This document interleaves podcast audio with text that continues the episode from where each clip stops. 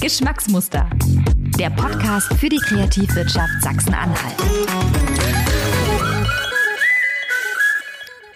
Hallo und willkommen zu Geschmacksmuster, dem Podcast für die Kreativwirtschaft Sachsen-Anhalt. Mein Name ist Anne und mittlerweile sind wir Tatsache schon bei Folge 3 von Staffel 2 angekommen.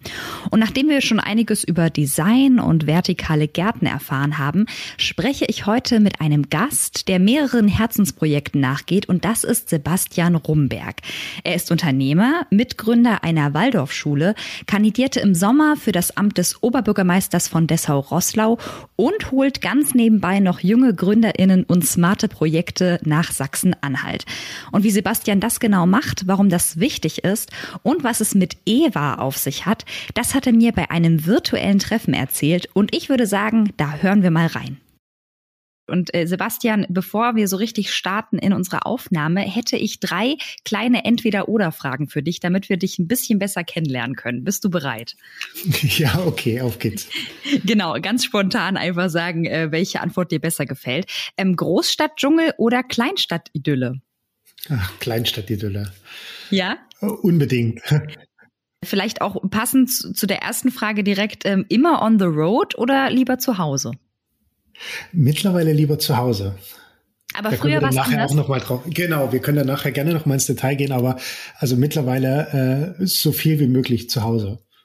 Da werde ich dich auf jeden Fall dir noch mal ein bisschen auf den Zahn fühlen. Und äh, meine, meine dritte Frage wäre, ähm, was du lieber machst, initiierst du lieber eigene neue Projekte oder unterstützt du lieber Gründerinnen und Gründer bei ihrem Weg, auf ihrem Weg? Ach, das ist, das ist eine schwierige Frage. Also, Also ich glaube tatsächlich, also es ist beides. Also ich, ich, ich liebe es ungemein, neue Dinge anzustoßen und vor allen Dingen auszuprobieren, ob sie klappen.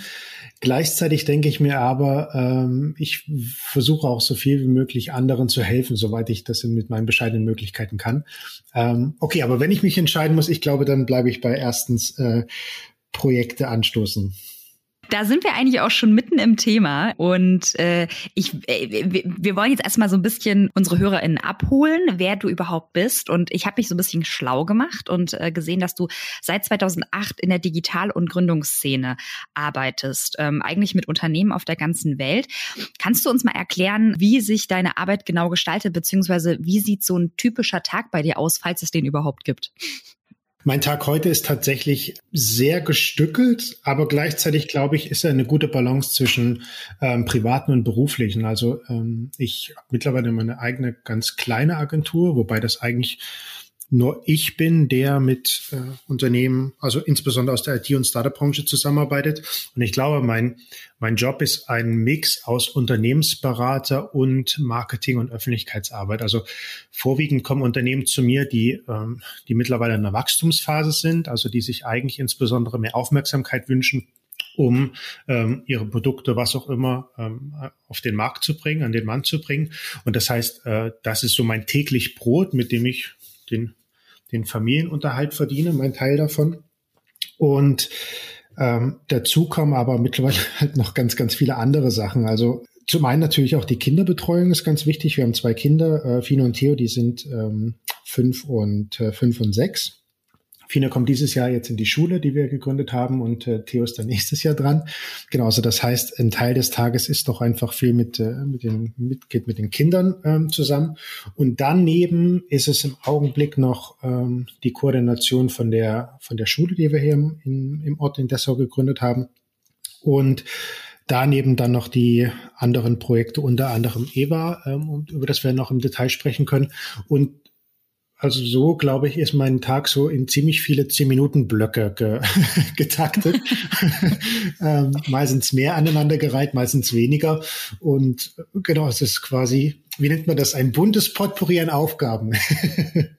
Äh, das, das habe ich schon mitbekommen, als ich mich ein bisschen zu dir belesen habe. Also äh, Wahnsinn. Und äh, es ist halt ganz spannend, ne, dass, dass aus dir der quasi 2008 äh, so in diese Branche reingetreten äh, ist, jetzt ähm, viel mehr geworden ist als, sag ich mal, in Anführungszeichen nur ein Unternehmer. Ähm, das finde ich nämlich ganz spannend. Du hast nämlich auch gerade schon deine Schule angesprochen, die du gegründet hast. Du, ich habe es schon eben schon angeteasert, du bist auch Schulgründer. Du hast eine Waldorfschule gegründet 2018. Da würde mich zum Beispiel interessieren, inwiefern konntest du da vielleicht auch die Expertise und das Wissen, was du vorher durch deine Arbeit oder deine Tätigkeiten vorher schon schon äh, dir angeeignet hast, inwiefern konntest du das da einfließen lassen?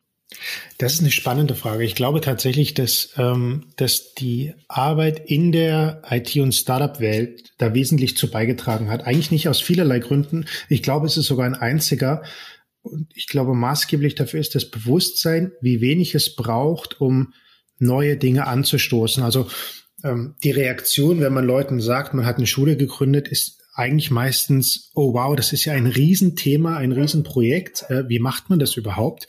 Und ich glaube, wenn man eine Schule als Gesamtheit betrachtet, ähm, dann ist es das auch. Aber wenn man auch dieses Projekt wieder in kleine Teile aufbricht, ähm, von Anfang, ganz von Anfang gedacht, wenn man noch nichts hat, dann ist es gar nicht so schwer. Vielleicht beginnen wir noch etwas früher in der Geschichte, denn Sebastian und seine Familie sind 2017 nach Mosigkau, einem Ortsteil von Dessau-Rosslau gezogen. Und dort sind Sebastian und seine Frau Franziska auf eine leerstehende Schule aufmerksam geworden.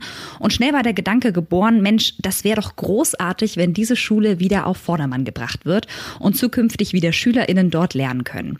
Und diesen Gedanken, den fanden auch zahlreiche andere Familien im Umkreis ziemlich gut. Und schnell entwickelte sich dann auch eine eine große Gruppe an engagierten Eltern und Kindern, mit denen Sebastian und seine Frau schließlich im April 2019 mit dem Herrichten der Schule begannen. Und er hat mir erzählt, dass das eine ganz schön turbulente Zeit war und die beiden teilweise an sechs von sieben Tagen in der Woche an ihrem Schulprojekt gearbeitet haben. Aber es hat sich gelohnt, denn im August 2019 konnten dann schließlich die ersten Kinder in der neuen Waldorfschule eingeschult werden. Und seine eigene Schule, das ist nur eines von zahlreichen Projekten, die Sebastian verfolgt. Ein Vorteil dabei ist, dass seine Arbeitsweise geprägt ist durch Unabhängigkeit und die Möglichkeit, sich seine Zeit frei einzuteilen. Und dafür ist er dankbar. Aber trotzdem ist das ja irgendwie auch, auch, auch das Schöne, glaube ich, äh, also das wage ich jetzt mal zu behaupten, auch gerade wenn ich dich so höre, so, so erzählen höre, dass deine Arbeit oder deine, deine vielen Projekte dir irgendwie auch so eine Art Freiheit geben, weil du eben sie selber strukturierst und weil du selber entscheiden kannst, wann arbeite ich, von wo aus arbeite ich. Das, äh, äh ja, behaupte ich jetzt einfach mal, liege ich da richtig? De definitiv. Also äh, und deswegen war war ich auch ganz am Anfang bei dieser Entweder-oder-Frage ähm, Richtung zu Hause ganz klar mittlerweile festgelegt. Aber was vielleicht interessant ist, also dieser, mein Leben jetzt ist eine 180-Grad-Wandlung von dem Leben, was ich davor geführt habe. Also ähm, bevor ich äh, Franzi, meine Frau, kennengelernt habe, habe ich in Berlin auf 45 Quadratmeter in einer kleinen Wohnung gelebt. Ich hatte ein paar Bücher, ähm, eine kleine Küchenzeile und eine Matratze auf der äh, auf dem Boden. Und ich war da auch also zufrieden. Das war damals meine Welt. Ich habe 80, 90 Stunden die Woche gearbeitet. Nicht, weil ich, nicht, weil ich musste, ähm, sondern das war, das war gleichzeitig Hobby. Und ähm, das heißt, das Leben jetzt, also wir haben jetzt dreieinhalbtausend Quadratmeter, hat dieser Hof an, an, an Fläche mit mehreren Gebäuden drauf und mittlerweile gibt es hier Hühner und wir hatten eine Zeit lang jetzt Schafe und, äh, und Hunde und Katzen und, und ich für mich selbst war das hier Neuanfang. Und aber mittlerweile haben sie so viele Zeit, Seiten von dem Leben gezeigt, was ich so gar nicht kannte, was ich vorher überhaupt nicht hätte mir ausdenken können, ähm, wo ich glaube, dass die Lebensqualität, wie schon gesagt, sich nicht mit Geld aufwiegen lässt, ähm, aber einfach für vor allen Dingen auch für die Kinder, glaube ich, ein eine Fülle an Erfahrungen bietet, die man ihnen an ganz wenigen anderen Orten außerhalb dem ländlichen Raum bieten kann. Das glaube ich auch. Und da sind wir eigentlich auch schon, du hast, du hast jetzt eine wunderbare Überleitung gemacht. Danke dafür, dass du mir das abgenommen hast. weil, weil ich nämlich dich sowieso fragen wollte, ich meine, die, die Region Dessau-Rosslau, das ist jetzt nicht unbedingt ähm, eine Region, wo jetzt äh, UnternehmerInnen und äh, GründerInnen aus, aus ganz Deutschland sagen, da will ich hin. Ne? Aber du hast ja jetzt gerade schon gesagt, okay, die, die, die Natur, die Lebensqualität äh, ist, ist, ist großartig und so weiter. Und deswegen wäre jetzt auch nochmal die Frage, äh, was macht das so attraktiv, dass du sagen würdest, Dessau-Rosslau lohnt sich für, für Menschen aus der IT- und Gründerszene? Das ist, das ist eine gute Frage. Also ich glaube, da kommen mehrere Faktoren zusammen. Ähm, mit der offensichtlichsten mal angefangen. Also ich glaube, Dessau Rosslau als, äh, hat eine großen Vorteil, für den die Stadt selbst gar nicht mehr viel machen muss. Sie ist eine der grünsten Städte Deutschlands. Ähm, das ist der eine Punkt. Der andere Punkt ist, Dessau ist eine sehr heterogene Stadt. Das heißt, ähm, sie hat ein intaktes Stadtzentrum, was halt mittelgroße Stadt entspricht, mit Infrastruktur wie Bildung, ärztliche Versorgung, all die Sachen, die man sich halt als so für eine Stadt wünscht. Und zum anderen aber durch viele Eingemeindungen ähm, gibt es in der Stadt oder im Stadt Stadtgebiet eben wie Mosigkau, wo wir jetzt wohnen, noch sehr, sehr viele ganz unterschiedliche Lebensorte, die mehr dem ländlichen Raum entsprechen, wie etwa das Dorf, in dem wir wohnen, oder es gibt noch ganz, ganz viele andere drumherum, auch wirklich wunderschöne Ortschaften. Das ist der eine Teil. Der andere Teil ist, dass wir hier haben jetzt zum Beispiel hier eine 250 Mbit-Leitung äh, bei uns auf dem Hof. Das heißt eine Internetanbindung, die erstmal von der Geschwindigkeit her ausreicht. Und ich gebe jetzt noch wieder was, was, was ich so ein bisschen in Erfahrung bringen konnte. 18.000 Wohnungen sind hier mit, ähm, mit Glasfaser ausgestattet, die bis zu einer Gigabit-Verbindung ähm, erlauben. Und Internet ist natürlich eines der maßgeblichen ähm, Standortfaktoren, äh, glaube ich, nach dem man sucht, wenn man sich entscheidet, sich irgendwo neu niederzulassen. Du meintest eben, Dessau ähm, hat großartige Voraussetzungen, um sozusagen Menschen äh, für sich zu begeistern. Ich, ich, ich denke, dass da wahrscheinlich auch noch mit, mit, rein, mit reinfliegt, dass, dass äh, Dessau auch einfach noch, noch viel Platz und Raum bietet, irgendwie eigene Ideen zu verwirklichen und, und äh, eben noch nicht, sage ich mal, komplett fertig ist, in Anführungszeichen. Aber was glaubst du denn, welche, welche Voraussetzungen braucht es auch für die Region, jetzt nicht nur speziell für Dessau, sondern vielleicht auch für Sachsen-Anhalt, dass die Leute wieder sagen, hey, hier will ich hin. Das, das ist eine Region, da kann ich mir gut vorstellen zu leben. Hast du da Ideen für? Unbedingt. Und ich glaube ehrlich gesagt, das hat nichts mit äh, dem klassischen Kommunalmarketing zu tun, was, äh, wo man meistens ja hinschaut, wenn es um die Bewerbung in der Region geht. Also Kommunen und also nicht nur Dessau, sondern auch anderen Sachsen-Anhalt haben ja für sich auch schon Standortfaktoren ausgemacht, die sie entweder dann als touristisch nehmen, ne, eben als Kulturstadt ähm, oder eben durch besonders schöne Gartenanlagen. Das, das existiert ja alles weiter. Das heißt, ich in meine Aussagen drehen sich jetzt alle um diese recht spezielle Zielgruppe, die ich nun durch meinen persönlichen Werdegang kenne. Und das heißt, da würde ich einfach dafür bleiben und andere erstmal ausblenden. Ich glaube, um attraktiv zu werden für den Zuzug von diesen Gründerinnen und Gründern und Machern und, äh, und jungen Familien, braucht es eigentlich nur eine authentische Stimme, die sagt, schaut mal, hier ist es schön. Und damit ist, glaube ich, erstmal eine Brücke geschlagen, über die dann ganz viel weitere Informationen austauschen können. Und ich glaube, diese Brücke lässt sich nicht über klassische Kommunikationsmaßnahmen ähm, aufbauen, nicht über Plakatserien, die man in Berlin und Hamburg aufbaut. Der beste Zugang ist tatsächlich über das ganz Persönliche. Bevor wir gleich weitermachen, ein kurzer Hinweis von mir. Dein kreativer Kopf wird gesucht und zwar für den Bestform Mehrwert Award. Mit Bestform fördern wir Kreative, VisionärInnen, VordenkerInnen und wirtschaftliche Partnerschaften aus Sachsen-Anhalt. Der nächste Wettbewerb startet im Herbst 2022. Weitere Infos findest du unter bestform-sachsen-anhalt.de. Bestform ist der Mehrwert Award für kreative Ideen aus Sachsen-Anhalt. Ja, und diesen Ansatz, den verfolgt Sebastian selbst in seinem Projekt EVA, das er im Spätsommer 2020 gegründet hat. Sein Ziel ist es nämlich, die IT- und Gründerinnen-Szene in Dessau aufzumischen und langfristig mehr kreative Köpfe und UnternehmerInnen in seinen Wohnort zu holen. Aber was genau bedeutet denn jetzt EVA? EVA steht für Entrepreneurs Across Villages in Anhalt, ähm, also quasi Unternehmerinnen und Unternehmer auf mehrere Ortschaften in Anhalt verteilt.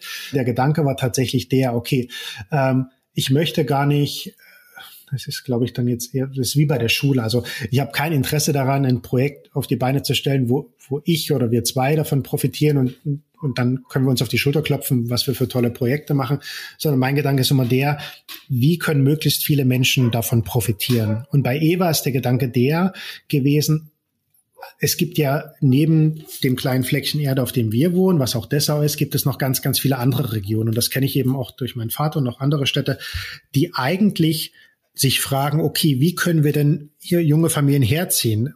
Und das heißt, äh, EVA selbst ist als gemeinwohlorientiertes Projekt konzipiert. Im Augenblick ist es auch noch ein Konzept mit, mit loser Struktur, das wir jetzt erst noch finalisieren und finanzieren müssen vor allen Dingen. Genau, deswegen der Name, um alles, was wir um auch zu signalisieren, es, in diesem Projekt gibt es keine Geheimnisse. Also wir, wir behalten nichts für uns, sondern wenn jemand auf uns zukommt und sagt, Mensch, wie habt ihr das und das gemacht, dann bin ich auch gerne bereit zu sagen, schaut mal, das war gar nicht so schwer. Wir haben das geschrieben und dann das veröffentlicht und dann kamen Leute und wenn ihr wollt, könnt, kann ich euch zeigen, wie das geht. Oder was eben nicht funktioniert hat. Da, da geht es ja dann wahrscheinlich auch um den Anhang, ne? Also da geht es ja dann auch darum, dass es dann nicht nur äh, am Ende die Unternehmer sind, sondern eben auch deren Familien und dass so ein bisschen Leben reinkommt. Habe ich das richtig verstanden? G genau, also ähm, das, es, es geht, wir, wir, haben, wir haben von jeher gesagt, dass mein erstes Ziel wäre, was schon mehrere Zwischenschritte noch braucht, aber ähm, dass wir 250 Unternehmerinnen, Unternehmer und ihre Familie und Freunde hier ansiedeln. Also genau, weil es ja immer auch darum geht, ich meine, fast niemand kommt alleine. Es gibt zwar ein paar Leute, aber die meisten sagen tatsächlich, Mensch, ich habe, also die Geschichten ähneln sich dann wahrscheinlich auch aufgrund unserer Biografie, dass sich natürlich sehr viele Familien wahrscheinlich auch mit unserem Leben identifizieren. Und in die Nachrichten, die wir jetzt in, in meinem LinkedIn und E-Mail-Postfach ähm, leider stapeln, weil ich noch nicht alle beantwortet habe, ähm, gehen alle in die ähnliche Richtung. Mensch, wir wollen gerade eine Familie gründen oder wir haben gerade unsere Tochter bekommen oder wir haben gerade unser zweites Kind bekommen und wir suchen jetzt einen Ort außerhalb von Berlin, Hamburg, München, Paris, Seattle, Athen, London, wo sie eben alle herkommen. Ähm, und die finden einfach die Idee Kommt spannend. Nach Dessau. genau, tatsächlich. Und das ist ja wirklich der spannende Punkt. Ich meine tatsächlich, also für uns war es ja damals genau dasselbe. Deswegen kann ich das so gut nachvollziehen. Für mich war auch Dessau kein Begriff. Ich, meine Frau kam ja aus, aus Dessau, aber ich habe mich nie groß mit der Stadt befasst, solange wir uns in Berlin äh, aufgehalten haben. Und aber diese Dinge können sich ja wandeln. Genau das. Denn Dessau-Rosslau wird, wie viele Regionen, oftmals unterschätzt und als potenzieller Gründungsort übersehen. Sebastian weiß, woran das liegen könnte. Es liegt wahrscheinlich auch daran, ich meine, die gesamte IT- und Startup-Welt, die lebt von großen Visionen. Da werden mit Milliarden Reichweiten und mit Millionen Nutzern und, und Weltverändern wird ja nur so um sich geworfen. Ähm, und das habe ich in meiner frühen Sturm- und Drangphase natürlich auch liebend gern mitgemacht. Und irgendwann setzt dann so ein bisschen eine Genugtuung mit diesem Konzept ein. Und man denkt sich, hm, eine Nummer kleiner ist auch schön. Genau. Und dann halt insbesondere, als wir dann hier in Dessau in eine andere Welt hineingekommen sind, ähm, war das natürlich das absolute Kontrastprogramm. Hier ist alles sehr lokal. Äh, es gibt hier einen Heimatverein und dann gibt es noch einen Ortsverein, dann gibt es noch einen Reitverein und einen Feuerwehrfreiwilliger und allem drum und dran. Und diese Dinge sind alle sehr klein. Ähm, und irgendwo in dem Spannungsfeld war ich halt dazwischen, habe versucht, mich, mich in beiden Welten zurechtzufinden.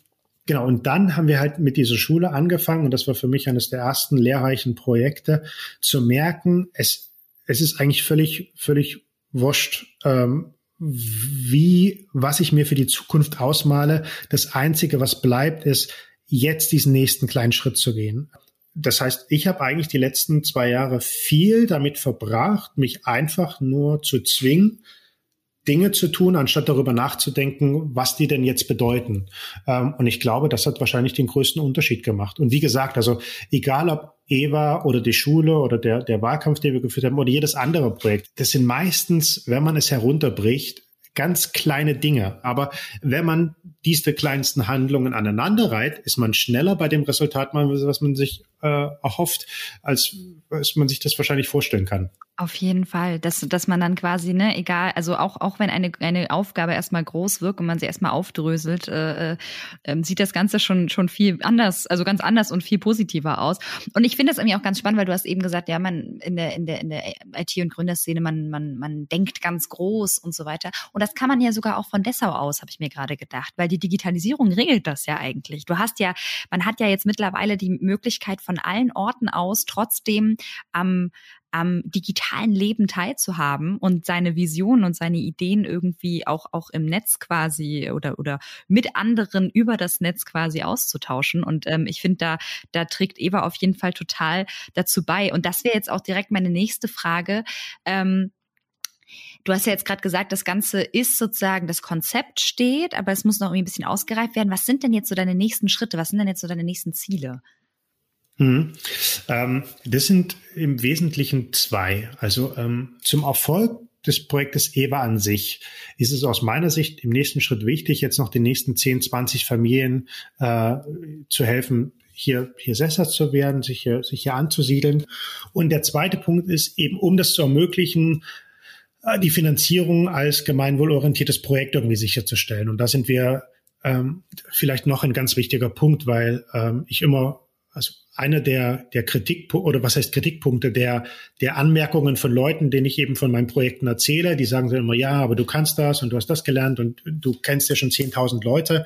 Ähm, aber jedes Projekt, was ich anfange, da bin ich, also dann weiß ich weniger als ein Praktikant, der in dem Feld schon mal vielleicht für sechs Monate ein Praktikum gemacht habe. Ich hatte vorher keine Ahnung, wie eine Schule gegründet ist. Ich weiß nicht, wie man, äh, wie man eine Community aufbaut. Ich weiß auch nicht, wie man Leute nach in der Region ansiedelt, die gehen alle zurück auf diese Kleinstschritte, dass man sich überlegt, was ist der nächste kleine Schritt?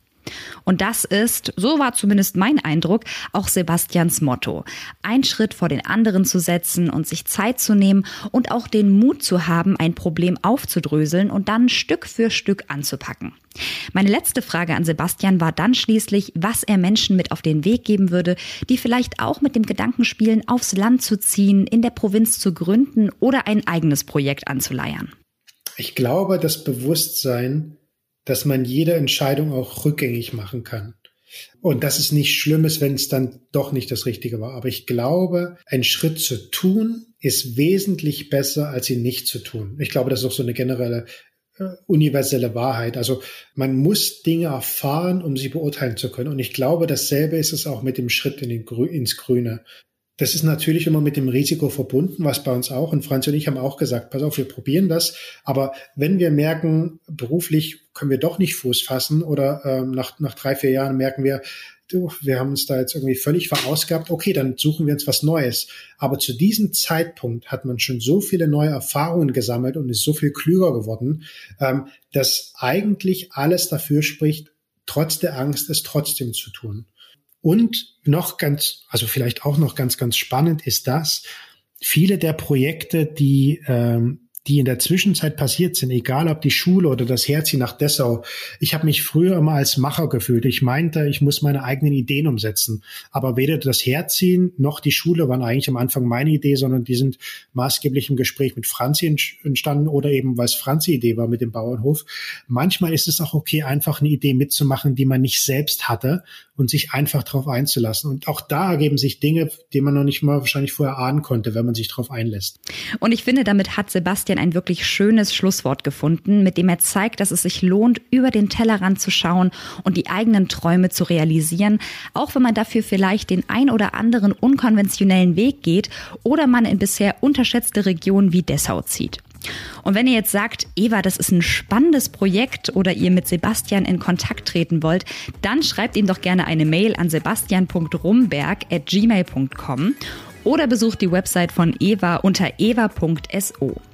Alle Links zum Nachstöbern findet ihr natürlich wie immer in unseren Show Notes. Und ich kann mich an dieser Stelle nur noch mal bei Sebastian Rumberg für seine Zeit bedanken. Wir hatten ein wirklich sympathisches und lustiges Gespräch und ich bin gespannt, wie sich sein Projekt Eva weiterentwickeln wird.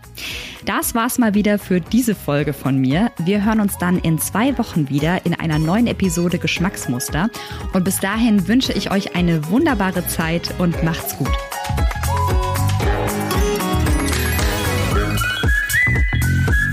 Geschmacksmuster. Der Podcast für die Kreativwirtschaft Sachsen-Anhalt. Besucht uns im Netz unter kreativ-sachsen-anhalt.de.